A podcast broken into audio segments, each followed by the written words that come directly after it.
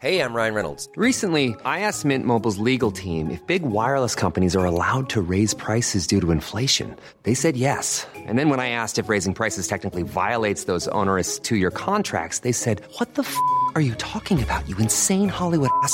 So to recap, we're cutting the price of Mint Unlimited from $30 a month to just $15 a month. Give it a try at mintmobile.com slash switch. $45 upfront for three months plus taxes and fees. Promo rate for new customers for limited time. Unlimited more than 40 gigabytes per month. Slows. Full terms at mintmobile.com. You're now rocking with the best. Welcome Please welcome, welcome all of you. to StarCast.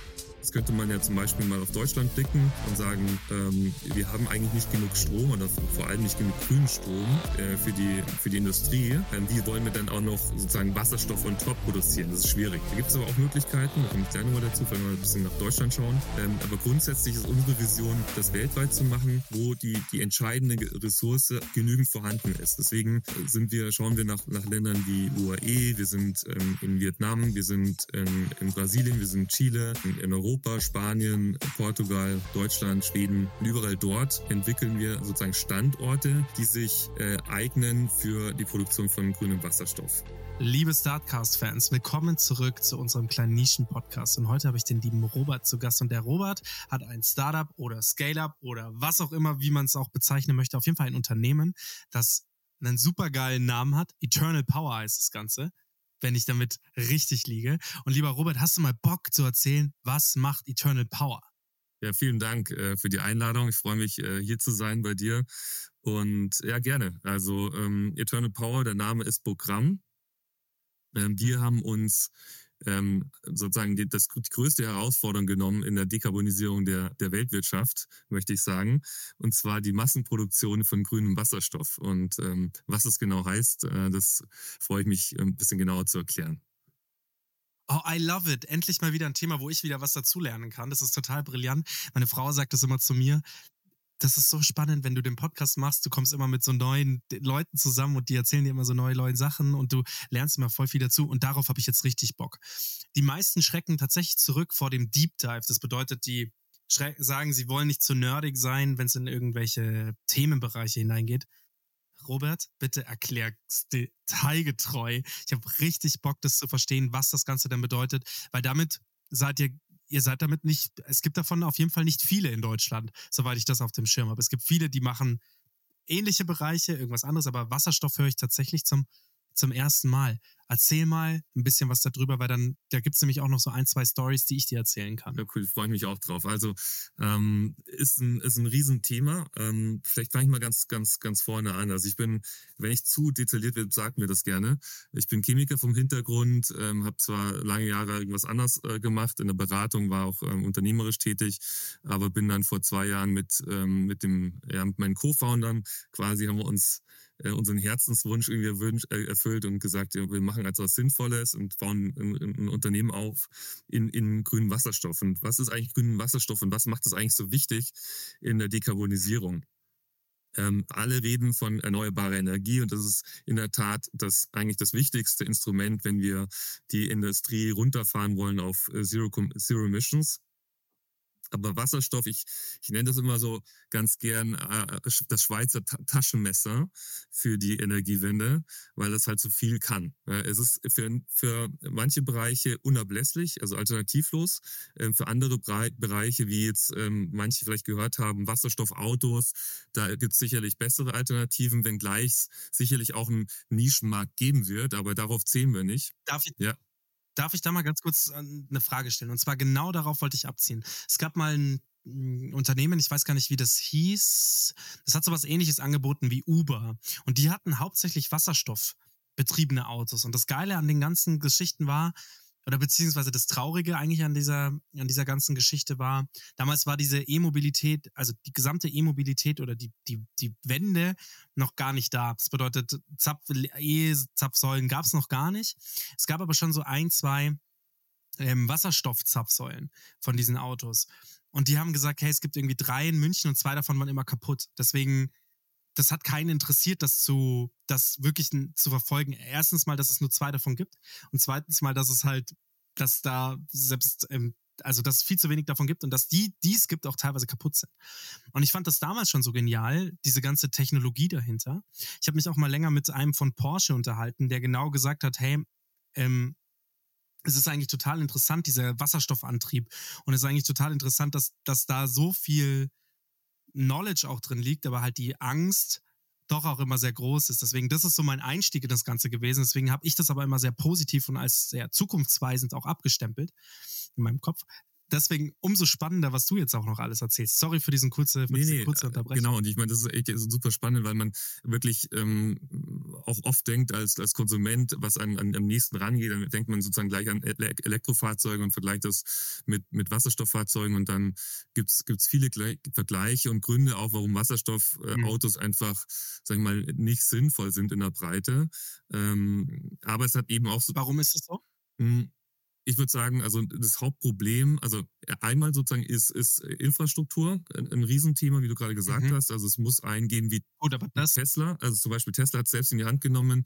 Ähm, das könnte, könnte man auch machen. Da bräuchte es halt jemanden, der die, die Produkte vertreiben will und auch in die, in, in die Infrastruktur rein investiert. Das ist die eine Möglichkeit. Auf der anderen Seite ist, ja. ist ähm, sagen wir mal, der Anwendungsbereich auch bei PKWs nicht ideal. Also was wir also was Wasserstoff, da kommen wir gleich mal so ein bisschen in die, in die Chemie von Wasserstoff rein.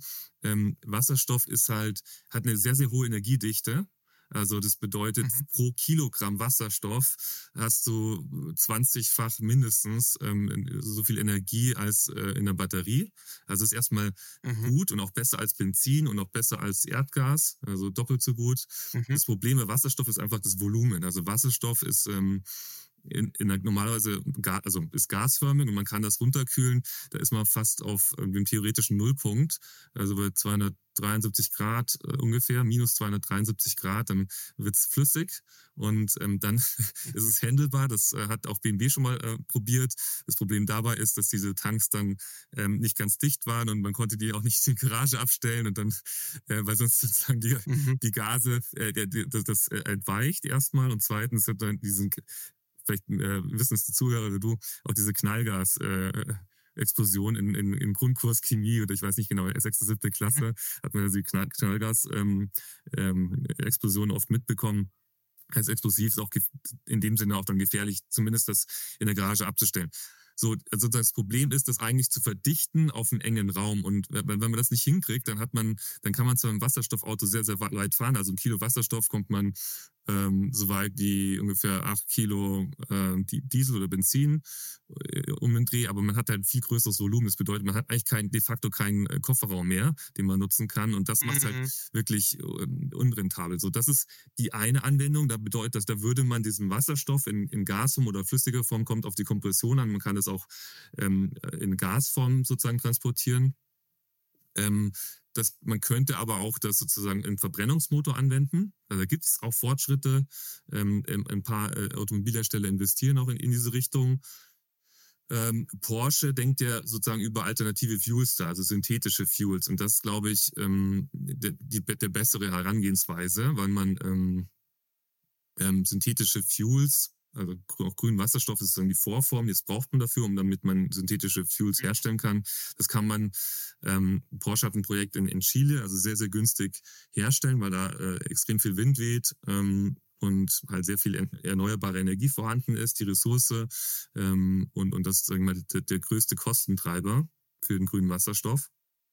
Und darüber kann. Und da ist, und da ist und da ist Wasserstoff sozusagen die Grundbasis dafür. Genau, also Wasserstoff ist, ähm, es ist es hat mehrere, also es hat, es hat Allzweck, ähm, wie gesagt, das Schweizer Taschenmesser. Okay. Also einmal, es ist einmal dieses Thema ein Rohstoff in der Chemieindustrie. Also es gibt heute schon einen großen Wasserstoffmarkt, also das ist ungefähr ähm, 100 Millionen Tonnen groß weltweit. Äh, das ist aber eigentlich Wasserstoff, das momentan grau hergestellt wird. Man es gibt immer Farben, also grüner Wasserstoff ist nicht kein grünes Gas, sondern ist einfach grün, weil es mit einem grünen Strom hergestellt wird, also mit fast äh, null Emissionen. Grauer Wasserstoff wird über Gas, äh, Erdgas hergestellt, ist deswegen auch Mhm. äh, schädlich. Ähm, der Markt, der Mhm. heute existiert, der wird, also es gibt den sozusagen H2 wird als Rohstoff verwendet in Chemie, in, den, in der Fertilizer-Industrie, also ähm, Düngemittel, ist ein, ein riesen äh, Mhm. äh, sozusagen Industrie, auch für Methanol, das ist glaube ich die größte Grundstoff in der, in der Chemieindustrie. Auch da ist eine Form Mhm. von Wasserstoff. Und ähm, der wird aber fast ausschließlich heute noch über grauen Wasserstoff zur Verfügung gestellt. Und jetzt versuchen wir diesen Markt eben zu ersetzen mit grünem Wasserstoff. Das ist eine andere Verfahrenstechnik. Das geht über erneuerbare Energie. Und ähm, Wasserstoff ist dann auch eine Vorform ähm, für Kraftstoffe. Mhm. Bei mir macht es gerade so eine kleine, Ich, ich, eine kleine ja, Wasserstoffexplosion in genau, meinem ich Kopf. glaube, Ich es finde muss es ganz sortieren wahrscheinlich. Ey, ich finde das, also wie gesagt, insgesamt finde ich so spannend, auch total interessant, was du eben gesagt hast, dass das halt so, dieser Einstieg mit Tesla und Co., dass es halt einer in die Hand genommen hat, auch bei der, bei der Mobilitätswende, sage ich mal, das ist halt etwas, wo ich meiner Meinung nach, was man lösen, lösen hätte können. Also ich habe immer das Gefühl, wenn genug monetärer In Interest äh, wohin, wohinter hängt, also wo man genug Geld damit verdienen kann, das lässt sich dann auch schnell umsetzen. Sowas passiert dann auch schnell.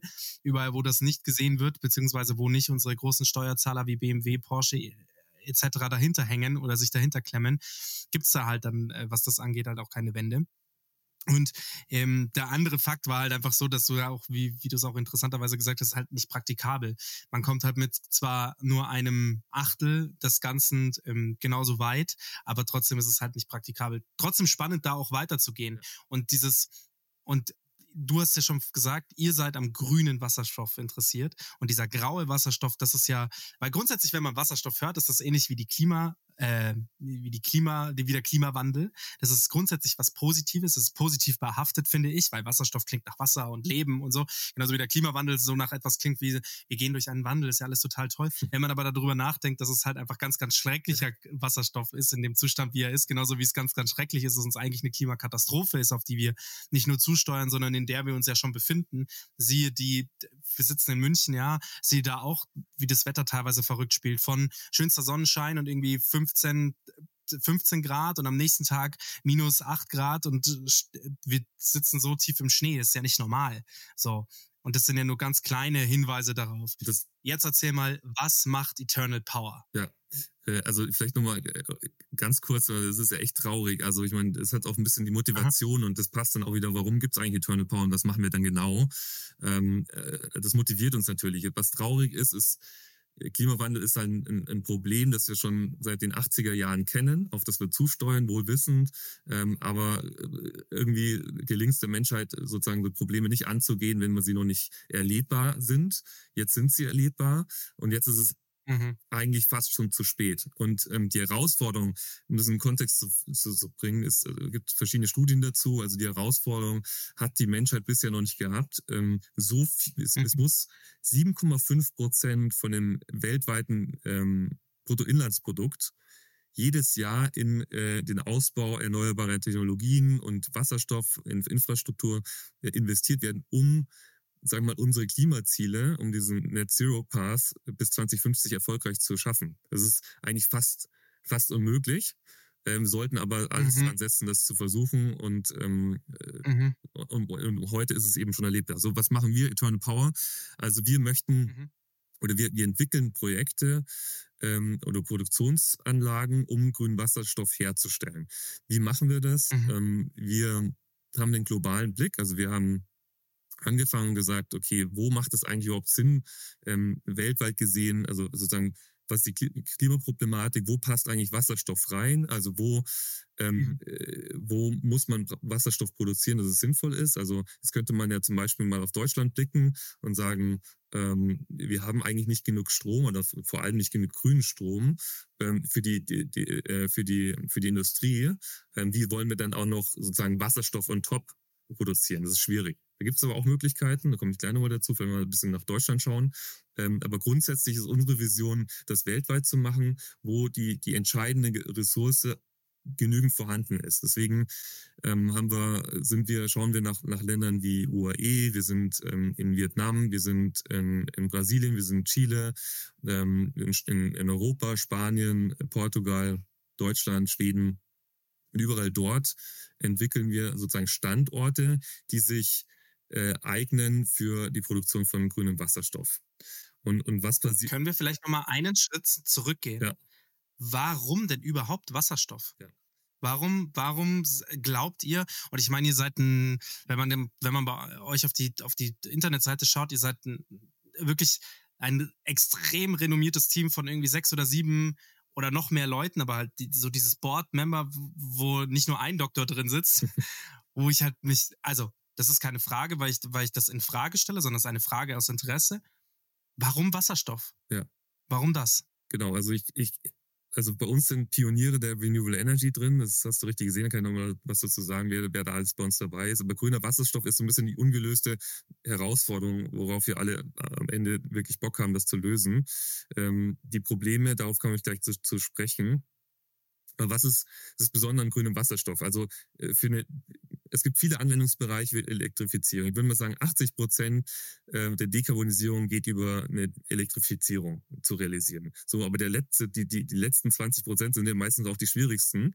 Ähm, das geht halt über Wasserstoff. Es gibt zum Beispiel Industrien, die man ohne Wasserstoff de facto nicht ähm, emissionsfrei bekommt, wie die Stahlindustrie, wie die Chemieindustrie. Ich habe vorher geredet, Düngemittel, äh, Riesenmarkt. Äh, das geht auch nicht und, ohne Wasserstoff, weil man es, weil sozusagen das Molekül H2 nicht ersetzen kann. Man kann zwar sozusagen ähm, sozusagen heizen mit mit Strom und äh, viele Sachen sozusagen in der Anwendung ähm, kann man sozusagen äh, statt irgendwie Gas verbrennen, kann man das auch elektrifizieren. Aber gerade in Industrien kann man ähm, kann man nicht dekarbonisieren. Deswegen ist es so wichtig, darauf voranzukommen ähm, und für einen Transport, Long-Haul-Transport. Ähm, also es bedeutet alles, was Langstrecke ist, egal ob Flugzeug, ähm, Schifffahrt oder auch auf dem Land. Also da ist vor allem der Anwendungsbereich eigentlich ähm, LKWs, also 40 Tonner.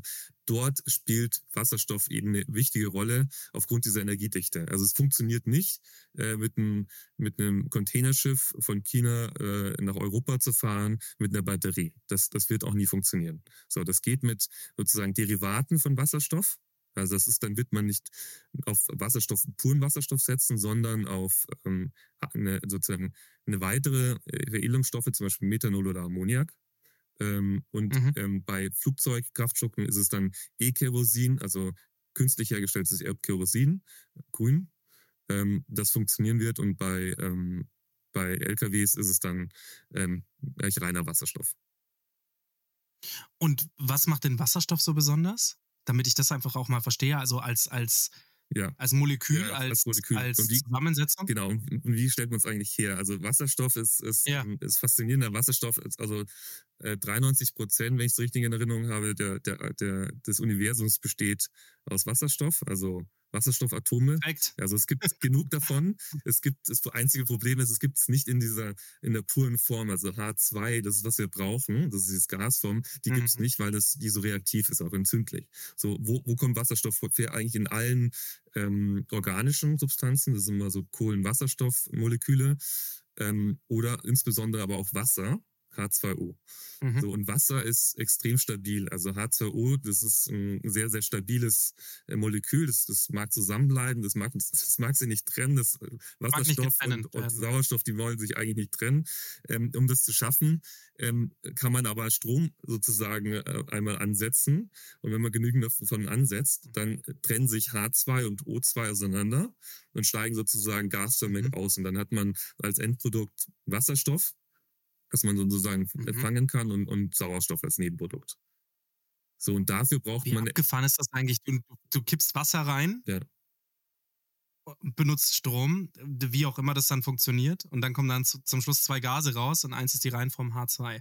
genau, ist eigentlich auch Ja. so simpel. Also es ist wirklich, das kann man auch in der Küche eigentlich nachbauen. Ist dann halt nicht ganz so toll vom Wirkungsgrad, aber wirklich, man hält sozusagen ähm, Spannung rein ins Wasser und, und das, das reicht, um diese, um diese, diese Molekülverbindung zu trennen und, und diese Gase zu bekommen. Und dann hat man das, also Sauerstoff kann man ähm, als Nebenprodukt weiterverwenden. Wasserstoff ist halt das, Mhm. das Spannende daran. Und wenn man dann Wasserstoff in der Brennstoffzelle, also wenn man diesen, diesen Schritt wieder rückwärts macht, dann kommt daraus, äh, wird, entsteht daraus Energie. Also das Wasser, Mhm. also das Energieniveau von Wasserstoff ist halt viel höher und wenn es dann zurückfällt in Wasser, also es kommt dann wieder Wasser raus, wenn man es mit Wasserstoff, Mhm. mit, mit Sauerstoff zusammenführt, dann ähm, entsteht da Energie, also Strom. Ähm, und Wasser, also super rein. In der Brennstoffzelle oder man kann es auch verbrennen und kann, das geht genauso. Unfassbar spannend. Ich habe da auch vor kurzem, und das ist die zweite Geschichte, die ich erzählen wollte, mit einem Energiekonzern hier aus bayerischen Umland ähm, auch Kontakt gehabt. Tütschka heißen die und die setzen auch eben auf, auf äh, grünen Wasserstoff. Ich weiß nicht, ob du sie kennst. Ähm, wenn du sie nicht kennst, ich stelle gerne mal den Kontakt her, dass Sehr ihr euch mal austauschen könnt. Ähm, weil ich könnte, könnte mir vorstellen, dass dieser Austausch sehr spannend sein könnte. Weil am Ende des Tages müssen wir alle an dem Strang ziehen, die Welt und das, diese, diese Klimaziele, das, die 1,5 Grad Ziele zu erreichen. Und das, glaube ich, funktioniert nur, und das sage ich immer wieder im Podcast, durch Kommunikation. Dafür ist einmal dieses Format ja natürlich auch da, aber auch grundsätzlich der Austausch. Also ich connecte euch sehr gerne, weil das, was ihr macht, klingt super, super spannend. Ja, Jetzt zu dem, was ihr macht. Erzähl mal kurz, wie hat das Ganze denn angefangen? Wie, wie, wie kam es dazu? Und, und wie kannst du sozusagen mal euren Use Case beschreiben? Also was genau macht ihr? Ja, also ist im Prinzip, also unser Use, also was, was wir genau machen, also ist eigentlich relativ simpel. Also wir, wir Ja. versuchen, ähm, oder was wir, entwickeln diese Standorte, wie ich vorher gesagt habe. Also wir suchen einen möglichst günstigen Standort für die ähm, Elektrolyse heißt das, heißt dieser chemische Prozess. Also dieses Stromansetzen Mhm. an Wasser, damit man Wasserstoff bekommt. Mhm. Versuchen sozusagen die beste, gute Standorte herauszufinden. Ähm, entwickeln sozusagen dort den Standort. Das kann man so ein bisschen mit einer, äh, mit einer Immobilienentwicklung auch vorstellen. Man hat irgendwo ein Stück Land und Mhm. plant das äh, mit einem Haus, mit Wohnungen ähm, und so weiter und geht dann durch verschiedene Genehmigungen Mhm. durch.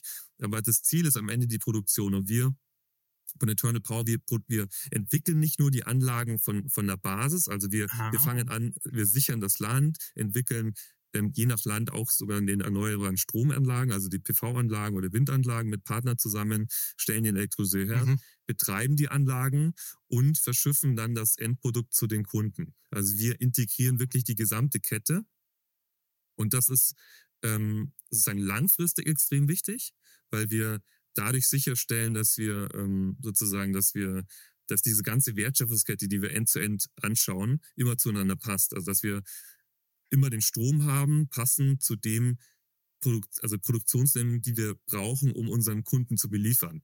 Also das muss immer zusammenpassen. Mhm. Also es muss, also die, die, die gesamte Wertschöpfungskette muss von, äh, von End-to-End durchgeplant werden und das eigentlich von Anfang an. Mhm.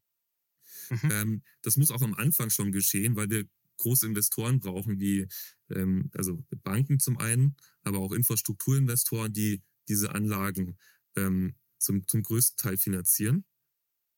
Und deswegen, die brauchen eine Sicherheit über die gesamte Wertschöpfungskette, dass da eben keine Lücken sind, dass da keine versteckte Risiken sind, dass ihre Investition sich am Ende auch, auch rentiert. Und ähm, genau, wir entwickeln, also momentan entwickeln wir diese Projekte.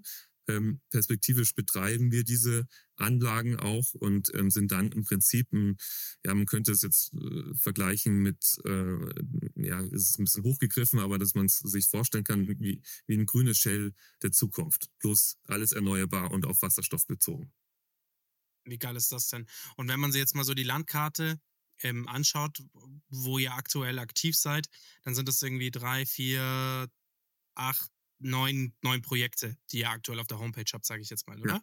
Ja, genau. Und ähm, also da muss man auch, auch sagen, wir haben sozusagen einen, einen kurzfristigen, mittelfristigen und langfristigen Plan. Also das ist, ähm, äh, wir glauben langfristig eben an, an Länder wie Chile, an Länder wie Vietnam, ähm, wo man, wo man aber jetzt sozusagen einen Cut machen muss, sozusagen, wann kommen, wann ist sozusagen realistisch, dass die, dass die finanzierbar werden, dass sozusagen alle Risiken ähm, ähm, geklärt sind, dass es da Abnahmeverträge gibt.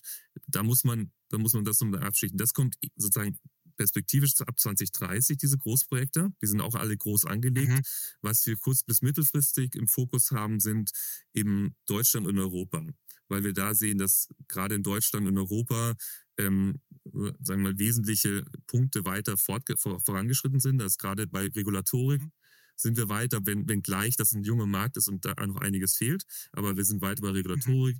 Die Abnehmer sind weiter, sind bereit, sozusagen auch grünen Wasserstoff einzusetzen und auch einen, einen Mehrpreis zu zahlen.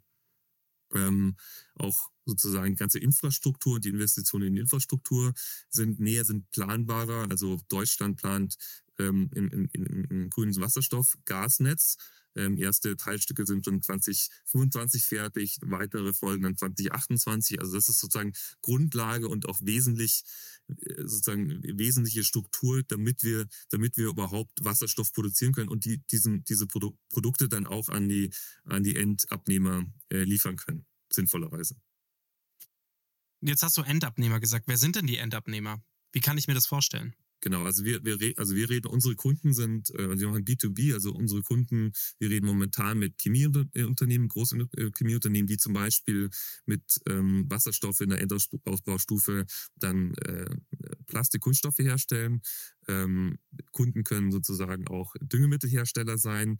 Ähm, äh, Stahlindustrie sozusagen ist, ist, ist relativ weit vorne, was, was, ähm, was ähm, sozusagen Abnahmebemühungen angeht und auch Gespräche Mhm. und auch das ganze Thema äh, Transport, also ähm, mit, ja genau, ähm, im Prinzip ja, Transport, Tankstellenbetreiber, auch mit denen sprechen wir. Auch die sind ähm, relativ stark incentiviert, frühzeitig auch ähm, grüne Kraftstoffe in Verkehr zu bringen. Okay, super cool. Jetzt hast du vorher, vielleicht können wir mal so ein bisschen über die Firmenstruktur sprechen. Wer ist denn bei euch alles irgendwie integriert? Wie kam, wie kam das überhaupt alles zusammen? Wer hat da Einstein ins Rollen gebracht? Wie war das? Ja, also ähm, das ist wahrscheinlich ein bisschen lang, das wird jetzt wahrscheinlich alles sprengen, aber ähm, wir sind, also ich glaube, dass äh, ein wesentliches äh, sozusagen ähm, das Netzwerk, äh, also im Prinzip entsteht vieles aus aus einem alten Netzwerk von Conergy. Conergy war ähm, früher sozusagen Milliardenunternehmen ist groß geworden in, der, in Deutschland mit der mit mit Photovoltaik. Ähm, wir haben sozusagen da wichtige, ähm, also damalige Boardmember und dann damalig wirklich auch die Pioniere in Renewable Energy an Bord mit Nico Krane, ähm, wir haben Michael Winter an, an Bord, der 2015, ähm, der sozusagen Nico Krane kennt und 2015 schon in Mainz den ersten ich glaube, ich weiß, ich kenne kein Projekt, das früher dran war, ein, ein erstes grünes Wasserstoffprojekt in Betrieb genommen hat. Also 2015 ist wirklich früh mit 6 Megawatt, auch relativ groß. Ähm, äh, ich kenne sozusagen, der mich angesprochen hat auf diese Idee, war ein Ex-Kollege von mir aus dem Beratungsgeschäft. Ähm, der hat das so ein bisschen ins Rollen gebracht. Der hat sozusagen sein ganzes Netzwerk genommen, ähm, da die, die Pioniere, die, die auch, auch immer was anderes zu tun gehabt hätten, glaube ich, ähm, begeistert und, und zusammengebracht. Da ist jetzt auch jemand dabei wie, Mhm. wie Frank Massiot, der war zehn Jahre bei der ENBW äh, ähm, Vorstandsvorsitzender. Ähm, Mhm. Wir, wir haben auch relativ früh einen, einen In, In Investor aus der, aus der, die damals auch in Conergy investiert hatten, begeistert von der Wasserstoffidee. Ähm, und daraus ist im Prinzip diese, diese, diese doch größere Gruppe an, an Co-Foundern Co, ähm, geworden. Aber das ist also aus unserer Sicht extrem wichtig und sinnvoll, weil zum einen hatten wir einen, einen sehr, sehr schnellen Start. Wir haben sozusagen das weltweite Netzwerk da nutzen können, dass wir, das da in den letzten 20 Jahren aufgebaut worden sind an, an Partnern vor Ort, ähm, wo viel Vertrauen auch schon aufgebaut worden ist. Zum anderen einfach die Expertise und ähm, das, das Knowledge sozusagen, wie man dieses Unternehmen aufbaut. Und ähm, ich glaube, das ist ein, das ist auch etwas, was uns gegenüber anderen Startups in dem Bereich ähm, äh, unterscheidet. Einfach die Seniorität und die Erfahrung trotz kleinem Team in einem Startup, das wir da mitbringen. Weißt du, was eigentlich total interessant ist? Dass ihr an so einer großen Idee schraubt, dass diese Idee für mich überhaupt gar keine in Anführungsstrichen Startup-Idee ist. Aber jedes Unternehmen fängt ja an irgendwo. Also das ist total, ich finde, ich finde das so krass ähm, welche Bausteine und auch was uns dieser Podcast hier ermöglicht, mit wem ich alles sprechen darf. Hier mal eine ganz interessante Frage vielleicht auch. Was, was braucht ihr denn? Braucht ihr einfach nur Platz, um, um bauen zu können? Natürlich neben dem monetären Aspekt, aber braucht ihr Platz? Braucht ihr Sonne? Braucht ihr Wind? Braucht ihr Wasser? Also deswegen auch diese Länder, weil ich finde das auch spannend. Vietnam, kein, kein reiches Land, aber total interessant, dann eine, einen großen Wirtschaftszweig hinzubringen um diese Länder auch voranzubringen. Deswegen auch meine Frage, ist Afrika grundsätzlich, ihr habt ja Namibia, glaube ich, mit drin, aber ist Zentralafrika da auch irgendwie ein, ein, ähm, ja, ein guter, ein guter Ort wegen Sonne oder was braucht ihr denn? Was, was müssen die um, was müssen denn die gegebenen Gegebenheiten sein dafür?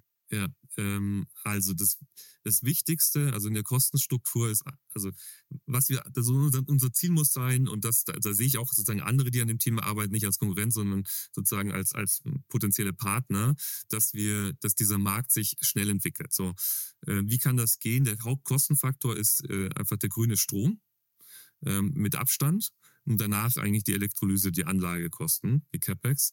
Ähm, und, und dann schaut man natürlich zum, also auf Länder, die ausreichend ähm, grünen Strom haben, wo die Ressourcen ideal sind. Und idealerweise ähm, zum Beispiel Länder wie Afrika, also eine, eine Kombination von Wind und, ähm, und, und Sonne ist eigentlich ideal. Also was man braucht für eine gute Auslastung. Also man möchte den Elektrolyseur ja nicht nur am Tag fahren, sondern man möchte eigentlich auch nachts fahren. Also idealerweise hat man wirklich einen konstanten, konstanten Strombezug. Das ist bei Erneuerbaren halt äh, mhm. denkbar schwierig. Aber es gibt Länder, gerade, du hast gerade Afrika angesprochen, Namibia, die sind, ähm, die haben das Glück, wirklich viel Sonne zu haben, aber auch sehr, sehr viel Wind. Also ähm, und, und das ist eigentlich eine perfekte Kombination, ähm, dass man die Anlagen sehr gut ausnützt auslastet mhm. und auf der anderen Seite auch die, die, sozusagen der Strom ähm, pro Kilowattstunde sehr, sehr günstig ist. Also das ist sozusagen der, der wesentliche Faktor. Dann zweiter Faktor ist, ähm, man braucht Wasser. Ja, auch auch äh, ziemlich viel Wasser. Ähm, das heißt, da kann man immer über Entsalzungsanlagen gehen. Also muss, muss irgendwie dann Nähe, Meeresnähe sein. Das ist ein wichtiger Punkt. Ähm, man braucht Infrastruktur. Also man muss, wenn man das ähm, Wasserstoff einmal produziert hat, muss man das auch zu den Abnehmern senden, äh, schicken können. Das heißt, entweder hat man Abnehmer vor Ort, das ist natürlich der ideale Case, es fällt aber oft nicht alles zusammen, oder man hat die Infrastruktur, ähm, Wasserstoff zu den Abnehmern zu bringen. Da gibt es sozusagen die, die zwei wesentlichen Routen sind entweder über die Pipeline als pure, also pur in der Gasform über die Pipeline. Da entstehen auch ähm, nach Afrika eine Verbindung, also mehrere Verbindungen. Also Afrika bietet sich schon an. Ähm, und sozusagen durch Europa hinweg. Und die zweite Möglichkeit ist, äh, man, man veredelt Wasserstoff noch in eine weitere Stufe. Das bedeutet, in Chile macht man zum Beispiel ähm, E-Fuels oder E-Kerosin oder man, in, in, man, man stoppt nicht beim Wasserstoff, sondern ähm, produziert daraus direkt Methanol oder Ammoniak und verschifft dann diese, diese sozusagen, diese Moleküle ähm, per Schiff. Das ist auch eine Möglichkeit. Aber man braucht zumindest dann einen Hafen ähm, in der Nähe. So, das und dann braucht die ganze man, Westküste von der Westküste war jetzt eigentlich ganz gut. Vielleicht auch noch ein, ja. eine Ergänzung.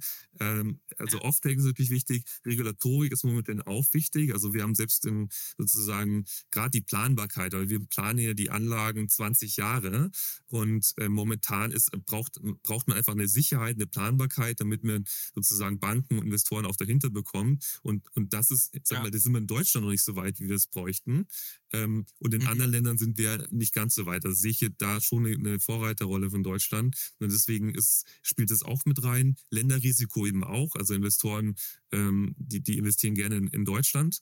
Ähm, in anderen Ländern ist es teilweise schwieriger, halt kostet mehr, weil es das Risiko höher ist, was sich aber dann eigentlich auch auf den, den Wasserstoffpreis wieder aufschlägt.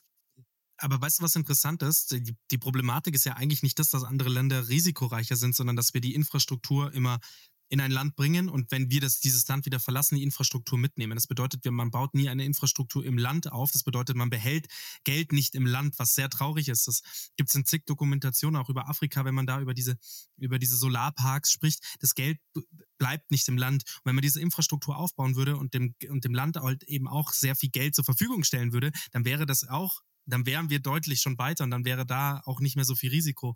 Weil ich weiß es jetzt nicht, wie du es siehst, aber Deutschland, rein von den Dingen, die du jetzt gesagt hast, außer vom Knowledge, eignet sich jetzt platztechnisch, genauso wie, wie, wie von der Lokalität her nicht unbedingt dafür. Also klar, wir haben natürlich im, im Norden so, im, haben wir natürlich irgendwie Wasser, ja, und da haben wir auch Wind, mhm. aber wir haben halt nicht das ganze Jahr über Sonne. Das ist natürlich schon eine Problematik. Also ähm, wie stehst du dazu zu diesem Thema? Ja, ähm, also wir, also für uns ist ESG und sozusagen äh, ist extrem wichtig. Also das, das, also erstens aus einer Überzeugung heraus, aber auch dafür, dass wir, sagen wir mal, Investoren dafür begeistern. Ich glaube, das, das merken wir in jedem Gespräch, ähm, dass, mhm. dass das eben wichtig ist, gewisse Standards einzuhalten. So und wenn wir, ich glaube, ich sehe das als als große Chance auch für die für die Länder, die wir gehen, ähm, weil wie vorher gesagt, es geht nicht darum, Ressourcen komplett rauszuziehen, sondern ähm, wir reden mhm. eigentlich davon, und das ist jetzt, könnte man wieder ein bisschen kritisch sehen, wenn man sagt, hm, Wertschöpfungsketten, ähm, wir, also wir ziehen jetzt nicht nur die Sonne raus und, und, und speichern irgendwie die Sonne und verschiffen die nach Deutschland, mhm. sondern ähm,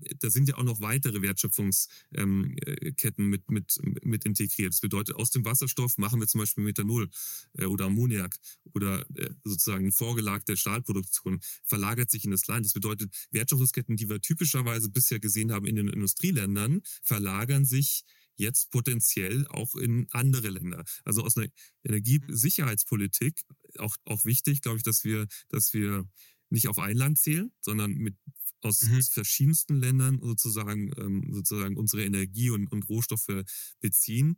Ähm, das bringt aber auch Business und potenziell wirklich auch Industrie in diese Länder. Ähm, ja. Also von dem her glaube ich, da können die Länder nur profitieren. Da haben wir auch ähm, in unseren Gesprächen auch mit den Partnern vor Ort, weil die einfach das Ohr der Besser in der Bevölkerung haben, eigentlich nur mhm. positive Rückmeldungen. Sie sehen das durchaus als Chance und ähm, da, da geht, geht eine gewisse, äh, eine, eine, eine, eine, ja, eine gewisse ja, eine, eine Industriekette oder ein Teil der Industriekette könnte sich da durchaus verlagern. Ja, auch interessant, weil du hast ja vorher vom Bruttoinlandsprodukt, glaube ich, gesprochen. Ja, genau. 7,5 Prozent bräuchten wir, um quasi ähm, äh, das jährlich, um, ähm, um die, unsere Klimaziele zu schaffen. Ja. Wenn wir das Bruttoinlandsprodukt natürlich auf solche Projekte verlagern würden, würde sich das Ganze wieder verschiften und dann würde das prozentual wahrscheinlich ein bisschen geringer ausfallen. Ich hoffe, mein, mein Mathe und mein, mein, meine Logik ähm, gibt hier total Sinn, weil für mich ist es so, also erstmal hier vielleicht an dem Punkt, total geil, dass es euch gibt. Total genial, dass ihr das macht. Weil ich eben von so einer Lösung noch gar nichts gehört habe. Ja, ich habe von ähm, Photovoltaikanlagen gehört, also Solar und was weiß ich. Also wir haben mit zig Startups in diesem Bereich schon gesprochen, aber Wasserstoff in der Form eben noch nicht. Und mich hat das immer total interessiert, da auch mal mit einem Experten zu sprechen, warum sich diese Mobilität nicht umgesetzt hat. Gut, habe ich jetzt verstanden. Aber da, ob das nicht eine Petition für Potent, ein, äh, ein grundsätzlich eine Möglichkeit für später nochmal wäre. Also darüber nochmal sauber nachzudenken, das nochmal neu aufzusetzen. Und deswegen ist es total lehrreich, mit dir zu sprechen über diese ganze Thematik. Und es ist eigentlich total interessant. Wir haben noch gar nicht viel über euer Unternehmen, natürlich über den Purpose und so weiter haben wir jetzt gesprochen, aber noch gar nicht so über die Internas, was jetzt natürlich auch sehr interessant wäre, da ähm, den Bogen jetzt zu spannen zu eurem Unternehmen. Und zwar habe ich so ein bisschen wer wie was Fragen. Ja? Ähm, wer wie was Fragen beziehen sich rein auf euer Unternehmen. Wie viele Leute seid ihr aktuell? Wir sind aktuell zehn Köpfe, kleines, kleines Team. Alle, alle in München. Ah, nee, nicht Lean, in München. Lean. Lean ist total Name of the Game, das stimmt. Ähm, also nicht, ja. also sozusagen nicht äh, mitgerechnet das ganze Board, ähm, sondern mhm. zehn Köpfe, die mitarbeiten. Wir sind verteilt in Deutschland. Also wir sind ähm, mhm. im klein, kleines, kleines Office oder angemietet sozusagen äh, Raum sozusagen bei, bei, bei befreundeten Startup oder Scale-Up ähm, in München, mhm. in Berlin und in Hamburg. Hamburg ist unser. Wo in München? Ähm, Wo sitzt ihr? Stollenbergstraße. Also in der Altstadt tatsächlich. Stolbergstraße. Ja, da ist Stolbergstraße. Genau. Das ist ähm, 80331 in der Nähe vom äh, Mandarin Oriental, wenn mich nicht alles genau. täuscht. Und da gibt es einen tollen Franzosen an der Ecke. Stimmt. Ja, ja, genau. ich glaube, der heißt sogar Le Stolberg oder so. Äh, war ich mal tatsächlich bei einem Junggesellenabschied ähm, in dem Laden. Auf jeden Fall geile Straße, geile Ecke, guter Vibe da. Ähm, wie, wann habt ihr gegründet? Ähm, äh, Januar 2022. Also zwei Jahre jetzt. Zwei Jahre, mehr genau. oder weniger. Also Happy Anniversary. Ja, danke, danke, stimmt. Ja, stimmt. Also drei, vier Tage fehlen noch, genau. 27. Und wie, wie finanziert ihr euch aktuell? Also wahrscheinlich über Investorinnen, aber wie ähm, stimmt es auch? Ja, stimmt ja meine doch, doch, doch. Also, genau. Also, wir haben, ähm, wir hatten das Glück, also wir haben sozusagen in der Vorbereitung von der Gründung ähm, auch Grazia Equity begeistern können von der Idee. Wie gesagt, auch ein früher Investor bei Conergy, ähm, sind sehr selektiv, ist ein VC in, in Stuttgart, ähm, ähm, sind sehr selektiv, haben irgendwie 13 Prozent von ihren Investitionen werden dann irgendwann Unicorns, da hoffen wir, dass wir natürlich dazugehören ähm, und, den Schlicht, und den Schnitt nicht verschlechtern, aber ähm, die unterstützen uns nicht nur sozusagen über die Pre-Seed-Funding, auch so, ähm, sondern wirklich auch in, in der ganzen sozusagen weiteren Funding-Runden mit ihrer Expertise sind da sehr eng dabei, stellen Netzwerk zur Verfügung. Also wirklich eine tolle Erfahrung, mit denen zusammenzuarbeiten, sind auch sehr erfahren. Also da über die sind wir finanziert plus ähm, private Investoren und bereiten ähm, jetzt zweite Hälfte vom, vom Jahr eine größere Finanzierungsrunde vor. Super geil. Was, was braucht ihr dafür? Wie können wir euch unterstützen für diese Finanzierungsrunde? Neben euch natürlich publik zu machen, aber wie können wir euch unterstützen? Wie kann man grundsätzlich dieses Thema unterstützen? Ich glaube, ja, grundsätzlich ist, ist glaube ich, erstmal wichtig, dass man, äh, dass, dass viele sozusagen ein besseres Verständnis haben von grünem Wasserstoff.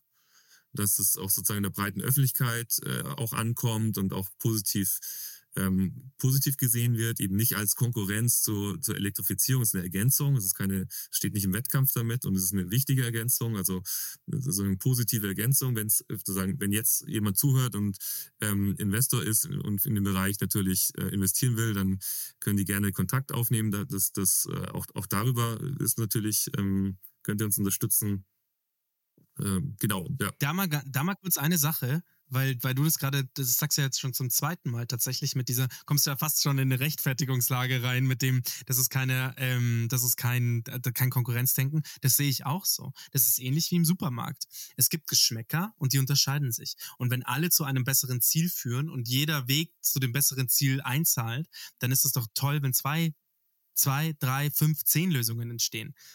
Wie gesagt, es gibt die Leute, die mögen den Granny Smith Apf- Apfel, Ja. die mögen es sauer, die mögen es grün und es gibt die Leute, die mögen Pink Lady. Deswegen sie haben beide ihre Daseinsberechtigung. Ja. Jetzt habe ich nur zwei Marken rausge Ja, rausgenommen. Natürlich gibt es auch zig andere Äpfel, aber das ist das, was ich meine. Und deswegen finde ich, musst du dich nicht dafür rechtfertigen. Ich finde eher, dass wir dafür kämpfen müssen, alle zusammen, dass das äh, dafür, also dass in der, dass eine ein breiteres Verständnis für diese, für, für Wasserstoff, für grünen Wasserstoff, ähm, ähm, ein, ein breiteres Verständnis dafür ein, ähm, aufgebaut wird. ja Und da würde ich dir mal Folgendes anbieten, dass wir, wir haben noch so ein Shortcast-Format, Mhm. das nennt sich TED, so ein TED, eher ein TED-Talk-ähnliches Format, das ist 20 Minuten. Da lass uns doch noch mal über grünen Wasserstoff im Detail reden, da kannst du so richtig abnörden, 20 Minuten.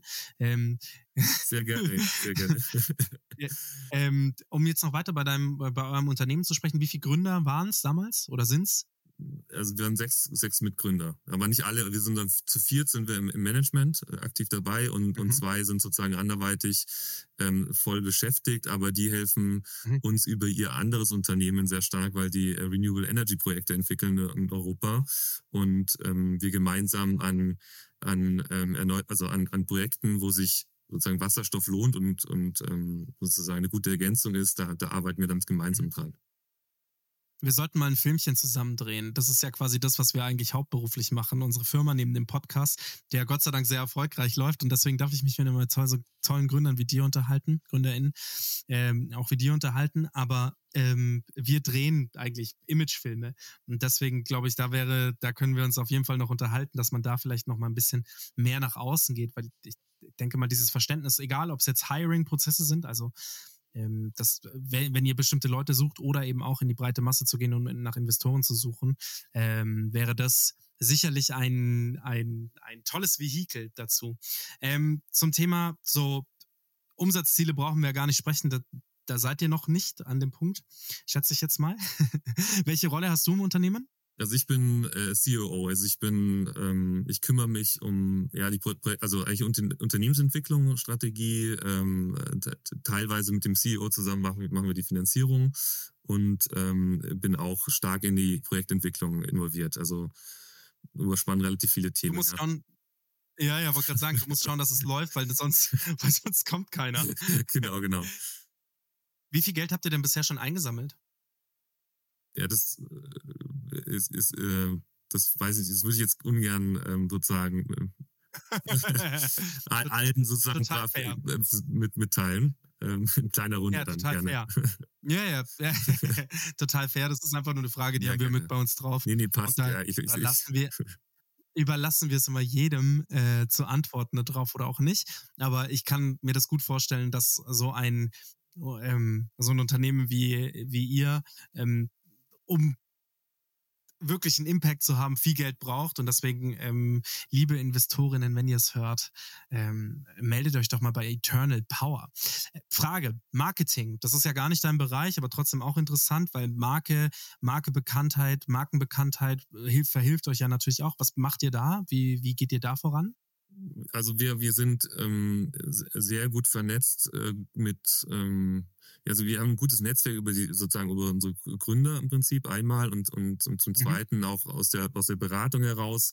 Ähm, und die Beratungsunternehmen, die veranstalten sehr, sehr viele Konferenzen und das ist äh, auch sehr hilfreich, weil das, ähm, das sind dann auch sehr spezifische Konferenzen für Wasserstoff, für sozusagen Dekarbonisierung und da trifft man like-minded, ähm, äh, like-minded äh, ja, Leaders, kann man, wenn man so möchte, ähm, Unternehmen, Startups, Scale-Ups, aber auch die großen.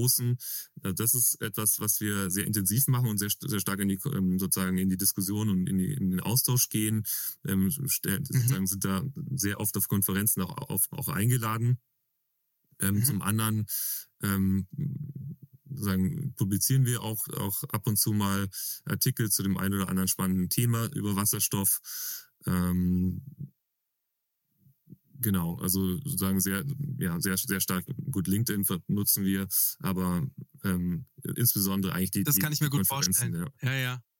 Das kann ich mir sehr gut vorstellen, weil ihr habt quasi nicht auf dieser, so diese modernen Seiten, sage ich jetzt mal, und ihr habt eine sehr tolle Website, aber die modernen Seiten oder beziehungsweise die modernen Unternehmen nutzen natürlich immer diese Marketing-Vehikel wie LinkedIn und sonstiges, aber natürlich auch Meta. Das habe ich bei euch gar nicht gesehen, also so Instagram-Kanal und so weiter und so fort. Das werdet ihr wahrscheinlich auch nicht brauchen, aber wenn ihr da mal äh, zu dem Thema ähm, Aufklärung, dem, dem Wasserstoff, ähm, der Videoreihe plant, Bescheid, richtig zu helfen, weil das ist natürlich schon interessant. Um ein bisschen die breite Masse zu zeigen, ich meine, an dem Punkt seid ihr noch nicht, glaube ich, aber das könnte irgendwann total interessant sein, ähm, Auf Aufklärungsarbeit zu leisten. Nicht Aufklärung im Sinne von, dass irgendwas anderes negativ ist oder nicht, aber Aufklärung im Sinne von, schaut mal, es gibt Alternativen, guck mal, wie das funktioniert, guck mal, wie interessant das ist, um auch einfach Leute zu anzusprechen, um darüber zu sprechen, weil im Gespräch zu bleiben ist meistens, glaube ich, der, auch ein sehr positiver Aspekt von Marketing. Ja, ja, und was die, äh, auf jeden Fall, also ich habe jetzt, der Ton war ein bisschen schlecht, ich weiß nicht, ob das nur bei mir der Fall war, aber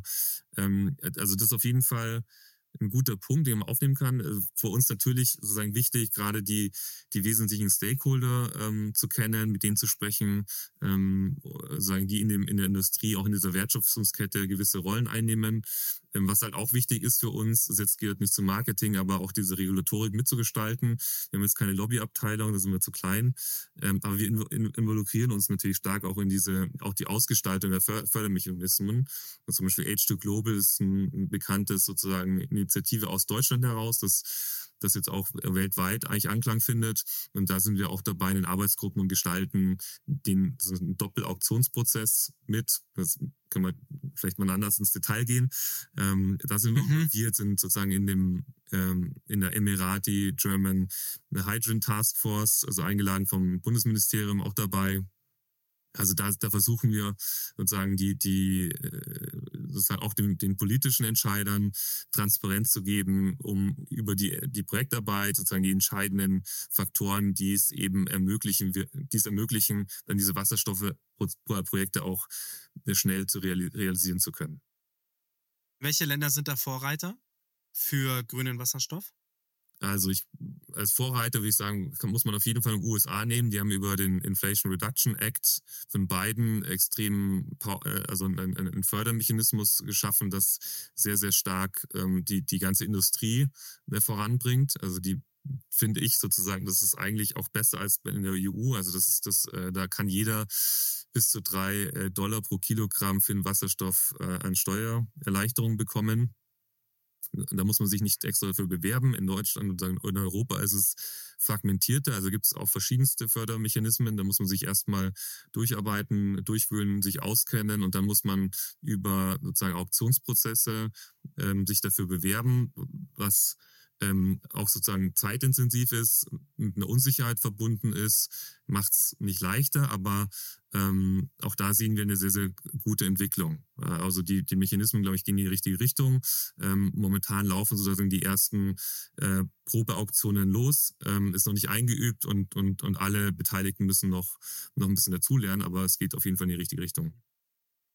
Ja, super cool. Das ist, das ist doch schon mal zumindest ein bisschen verheißungsvoller, dass ihr nicht die einzigen seid, die diesen Strang versuchen zu bewegen. Weil ich glaube, nur wenn man viele Pferdchen bewegt, kommt man ans Ziel. Ähm, zum Thema deiner Reise. Jetzt hast du gesagt, dass du ganz am Anfang, und jetzt geht es mir ein bisschen auch um dich, dass du natürlich dein Background ist Chemie und dass du in der Beratung warst und in der Beratung zu sitzen ist ja monetär gesehen gar nicht mal das Schlechteste. Ich weiß nicht, ob ich richtig gehört habe, aber du hast eine Familie. Ähm, das hört man vielleicht so ein bisschen in der Aufnahme, was ich total toll finde. Ähm, das ist das Witzige, weil das hört man bei mir nämlich auch. Deswegen war ich mir nämlich gar nicht so sicher. Ich weiß nicht, in welchem Alter dein, äh, deine Kleine, dein Kleiner ist, aber wahrscheinlich in ungefähr selben Alter wie meine Tochter. Meine Tochter ist jetzt sechs Monate alt. Deswegen höre ich die im Hintergrund. Deswegen müssen wir alle auch was tun dafür, dass wir in eine, in eine, in eine bessere Welt kommen oder, an, oder zumindest an der Welt, in der wir ähm, leben, in der Kindheit, in der wir aufgewachsen sind, dass wir das erhalten, ähm, dass wir diese, dass wir diesen, diesen Status quo erhalten. Worauf ich eigentlich raus wollte, ist, jetzt hast du so einen sicheren Hafen verlassen. Wie leicht ist dir das gefallen? Warum hast du das gemacht? Ja, ja, also, also vielleicht, also meine Tochter ist äh, schon schon knapp zwei. Ähm, stimmt es im Hintergrund nicht? Ja, das gerade selbst gar nicht so richtig. Ich habe gedacht, das ist bei dir. ähm, äh, ja, genau, aber das motiviert auf jeden Fall. Also ich bin wie gesagt, also Chemiker vom Hintergrund, also ich hatte immer schon eine, irgendwie eine Liebe zur Wissenschaft, ähm, das auf jeden Fall. Dann bin ich irgendwie in die Beratung gekommen, das hat, ist auch spannend, ähm, war da auch in verschiedensten Industrien unterwegs, äh, viel Financial Services, was bisschen trocken ist, mhm. muss ich sagen, auch mit der Zeit auch langfristig trocken ist. Was ich immer dran, also es, es war spannend, weil es immer harte Nüsse zu knacken galt, aber ähm, es, es war nicht wirklich erfüllend, würde ich sagen. Und ich hatte immer mhm. auch so ein Gen äh, zum Unternehmertum, habe sozusagen auch äh, mich neben, nebenbei auch äh, unternehmerisch auch schon betätigt vorher. Und dann ähm, ist mein Ex-Kollege eben mit dieser Idee gekommen und da war ich total Feuer in Flamme, habe mir das genau angeschaut. Und äh, am Ende ist es auch an einem Punkt, wo man sagen, man möchte irgendwie die, die Welt äh, sozusagen ein bisschen besser verlassen, vielleicht als man sie vorgefunden mhm. hat. Und das motiviert, mhm. glaube ich, alle von uns. Ein sicherer Hafen, ja, man verlässt einen sicheren Hafen, ähm, aber äh, man gibt sozusagen, äh, man, macht, man, man, man macht das, was, ein, was einen wirklich Freude macht äh, oder noch mehr Freude, auf jeden Fall, weil man wirklich mhm. sinnstiftend unterwegs ist. Und vorher war es eine Optimierung von, ähm, äh, von sozusagen Ergebnissen für große Unternehmen. Ähm, jetzt mhm. bewirkt man sozusagen das, das Gute, man, man schafft es, dass, dass, dass vielleicht die Menschheit ähm, äh, oder, oder die, unsere Kinder auch ähm, in, in 20 Jahren vielleicht doch Schnee in Deutschland sehen. Also das ist etwas, was, was schon irgendwie anders motiviert. Und dann noch dazu, sag ich mal, das eigene Unternehmen aufzubauen, das ist viel schneller, ist viel aktiver. Die, die beteiligten Personen sind ähm, auch alle mit Herzblut dabei. Es macht richtig Spaß. Sie sind äh, teilweise auch sehr, sehr unterschiedlich vom, vom Angang, ähm, sind da verschieden, ähm, aber sozusagen in der, die, die Werte sind genau gleich ausgerichtet, was mhm. ähm, eine perfekte Basis ist, um, um gute Diskussionen zu haben, um sich gegenseitig mhm. ähm, zu ergänzen und auch mal härtere Diskussionen auszuhalten. Aber das äh, bringt uns immer, immer weiter bisher. Was würdest du sagen, sind so deine Key Learnings aus den letzten zwei also was, wo du sagen würdest, boah, hättest du nicht gedacht, dass es so läuft oder auch Positives wie Negatives, du bist total frei hier im, im Teilen ähm, deiner, deiner, deiner Erfahrungen. Also vielleicht ähm, genau im Negativen angefangen, dann komme ich zum Positiven. Ähm, also äh, was was ich sozusagen unterschätzt habe, glaube ich, am Anfang, war sozusagen die Komplexität, äh, diese ganzen sozusagen Teile, die wir zusammenbringen müssen, weil, sozusagen ähm, äh, Strombezug ist, also es ist auch komplett also es ist eine ganz junge Industrie und alle Teile sind für alle Beteiligten, egal mit wem man redet, auch mit sozusagen den größten Energieunternehmen von Deutschland, die haben damit auch keine Erfahrung, weil die brauchen sozusagen ein gewisses Stromprofil, das man zertifizieren kann, das eine gewisse Auslastung sicherstellt und damit hat keiner de facto heute eine Erfahrung. Das bedeutet, alle sind sozusagen auf Such Modus und ähm, sind, mhm. wir sind dann halt vorfahren und müssen dieses Problem lösen, aber das ist nur eins von, von, von zig Problemen. Also ich glaube, diese Komplexität habe ich ein bisschen unterschätzt, auch ähm, dass mhm. da die Mühlen auch da ein bisschen langsamer malen. Äh, ich glaube, die Regulatorik äh, ist auch ein Faktor, wo ich gesagt hätte, da sind wir im Zweifel äh, weit oder kommen schneller voran, aber da ist ein Jahr echt nichts, äh, habe ich auch gemerkt. Das ist auch nachvollziehbar, aber ähm, sozusagen in diesen Fördermechanismen und Regulatorik, bis da mal definiert ist, was ist denn grüner Wasserstoff, ja, genau, das, mhm. das dauert ja, ewig. Und da sind wir schon in Deutschland schnell. Also das muss man ja auch sagen. Ähm, das ist so ein bisschen die, die, dieser Dämpfer. Also das heißt, in Summe geht der Wasserstoffmarkt nicht so schnell, äh, startet er durch, äh, wie, wie, ich, wie ich das vor 2022 eingeschätzt hätte. Ähm, am positiven würde ich sagen, ist einfach ähm, diese positive Energie einfach auch von Partnern. Also wir waren zum Beispiel, äh, wir haben gegründet, einen Monat später hatten wir unser erstes Joint Venture äh, gegründet in, ähm, in UAE. Und in dem Taktus ging es dann mhm. eigentlich äh, weiter. Also wir haben ähm, Partner sind sehr, sehr offen, alle sind interessiert, also sozusagen in den verschiedensten Ländern haben ein hohes Interesse, diese Industrie weiterzubringen. Ähm, man arbeitet partnerschaftlich, nicht im Wettbewerb miteinander. Ähm, auch die großen Industrien, also die großen Industrieunternehmen machen die Türen auf, also wirklich oberste Ebene, um, um mit uns zu reden, um zu sagen, okay, die interessieren sich für Wasserstoff, die, die planen mit Wasserstoff, die wollen es verstehen. Ähm, sagen, wir können überall anklopfen und da geht die Tür auf und wir können mit denen über eine Abnahme sprechen. Also das ist schon mhm. etwas, was ich, was mich sehr, sehr positiv überrascht hat, dass diese Offenheit und auch den positiven Zug da zum Tor, auch wenn, wenn noch einige Hürden sozusagen im Weg stehen. Lieber Robert, ich freue mich schon drauf, wenn wir unsere zweite Folge und die in Persona gegenüber aufnehmen. Ich möchte dir noch einen jetzt hier pro, vor laufender Kamera. Du siehst aus wie ein deutscher Bradley Cooper. Ich weiß nicht, ob du dieses Kompliment schon mal gehört hast. Das ist auf jeden Fall ein Kompliment von meiner Seite. Dankeschön. Und du bist der Bradley Cooper des grünen Wasserstoffs. Deswegen, ich bin sehr froh, dich kennengelernt zu haben. Ich bin total happy, dass es solche Unternehmen in Deutschland gibt, die sich auf ein neues Feld hinauswagen, das kein einfaches ist.